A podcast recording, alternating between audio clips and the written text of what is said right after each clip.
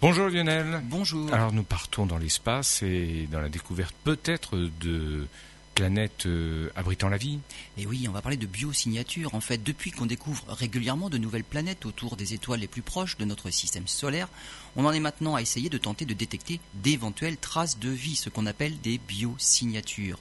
Une des biosignatures évidentes sur Terre, c'est la chlorophylle. C'est ce pigment qui donne la couleur verte aux plantes. Si les plantes nous paraissent vertes, c'est qu'elles absorbent en fait les longueurs d'onde jaunes et rouges et reflètent le vert. Mais aussi, elles reflètent de l'infrarouge.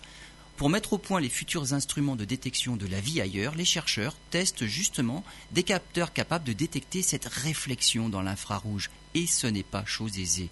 Mais pire encore, la chlorophylle n'est pas la seule biosignature qui pourrait indiquer la présence d'organismes qui réalisent la photosynthèse. Bien avant la chlorophylle sur Terre, certaines bactéries, les plus simples, réalisaient déjà la photosynthèse sans libération d'oxygène. Et ces bactéries rayonnent davantage dans le rouge, tout le contraire de la chlorophylle. Pour identifier la présence de ces bactéries rudimentaires et peut-être les plus abondantes sur les exoplanètes, il faudrait donc non pas faire des mesures dans l'infrarouge, mais plutôt dans le rouge et le bleu.